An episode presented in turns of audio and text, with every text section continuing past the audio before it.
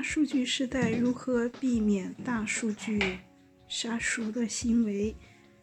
你应该会有这样的感觉，就是你在网站上或者在手机 APP 里边搜索了某一样东西之后，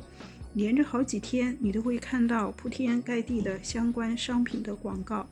比如说你在淘宝里面搜索手机，可能接下来几天你都会在网站首页看到各种关于手机的推荐排名，还有手机贴膜、手机壳、充电宝的推荐。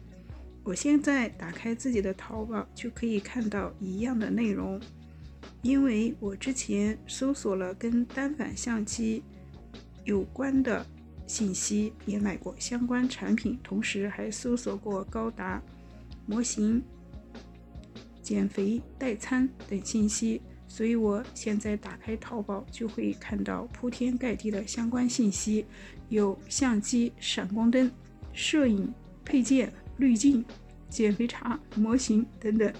让我忍不住想要点进去。总之，很多人都会跟我有一样的感觉，那就是这些购物网站知道自己要买什么，一进去就停不下来，不由自主的想要消费。